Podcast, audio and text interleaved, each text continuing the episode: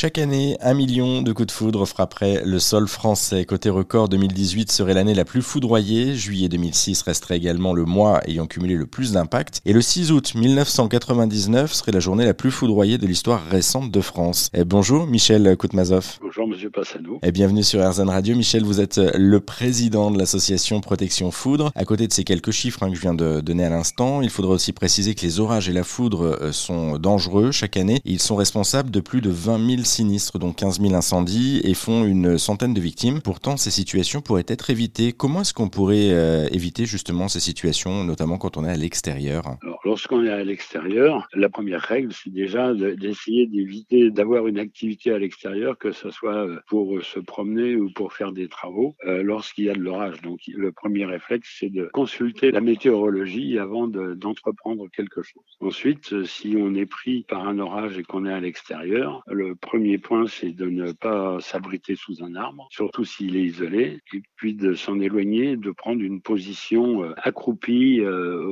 auprès du sol, en s'éloignant de, de cet arbre, parce que la foudre a plus de chances de frapper l'arbre que la personne à côté. Ça, c'est effectivement les, les, deux points importants à retenir quand on est en extérieur, mais quand on est à l'intérieur, il y a aussi euh, des risques, visiblement. On pourrait penser qu'on est en sécurité à l'intérieur d'une maison ou d'un appartement, mais là aussi, il y a quelques précautions à prendre. Alors effectivement, parce que indépendamment du choc de foudre qui va taper sur un bâtiment, euh, si le, choc de foudre tape au sol dans le voisinage, on va avoir une montée au potentiel de la zone euh, voisine de l'impact et on, va, on peut avoir soit de, des montées au potentiel dans la maison, soit des surtensions qui vont se propager à travers des réseaux électriques ou de communication. C'est par exemple pour ça qu'il est recommandé de ne pas euh, toucher de canalisation métallique dans un bâtiment et non plus de téléphoner avec un téléphone filaire, donc relié directement au réseau en cas d'orage. Dans notre association, on a eu euh, l'exemple de personnes qui nous ont contactés en ayant euh, eu un, un,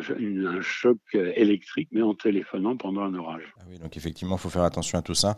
Et, et également, euh, on, on touche pas aux box, on touche pas aux prises, on touche pas à tout ça. Forcément, quand il y a un orage, on laisse tout ça de côté. Hein. Absolument, oui. Moi, quand j'étais petit, on, on m'a toujours dit, parce j'habitais une maison, euh, surtout ne marche pas pieds nus, mais des chaussons quand il y a de l'orage euh, par rapport au sol. Je pense qu'il y a un lien avec la surtension dont vous venez de parler. Et également, on, m'a toujours dit de ne pas prendre de bain euh, ou de douche, d'être sous l'eau au moment où effectivement il y avait euh, un orage. C'est en lien aussi avec les canalisations dont vous évoquiez juste avant. Oui, tout à fait, parce que donc les, les canalisations d'eau, par exemple, pour ce qui concerne le bain, elles sont en cuivre. Le cuivre est un très bon conducteur électrique, et donc vous risquez d'avoir une tension qui va se promener jusqu'à la baignoire par le, le cheminement des, des, conducteurs électriques de la maison. D'accord, donc effectivement, vaut mieux éviter de prendre de douche ou de marcher pieds nus. Marcher pieds nus, il est certain que quand on a quelque chose sous les pieds, ça fait un isolant entre le sol et, et la personne, et donc ça va limiter les, effectivement les, les, risques de choc électrique. Et donc il faut bien faire attention dès qu'il y a de l'orage, en tout cas de prendre toutes ces précautions. Si malgré toutes ces précautions en fait qu'on a prises, la foudre elle frappe quand même, comment est-ce qu'on réagit pour euh, secourir une victime? Je présume qu'on va pas directement la voir, parce que là aussi il y a des précautions à prendre avant d'intervenir. Déjà en principe, après le, le choc de foudre, il n'y a, a, plus d'électricité.